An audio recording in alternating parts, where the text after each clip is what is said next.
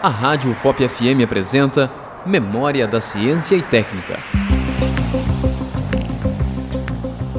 Exposto no setor de mineração, encontra-se a maquete da seção vertical de parede de mina de carvão.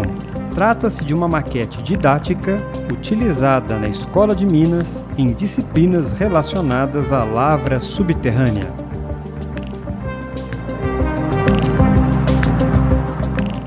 Acabamos de apresentar Memória da Ciência e Técnica, um programa de educação e orientação sobre a evolução da técnica e tecnologia humana nas ondas do seu rádio.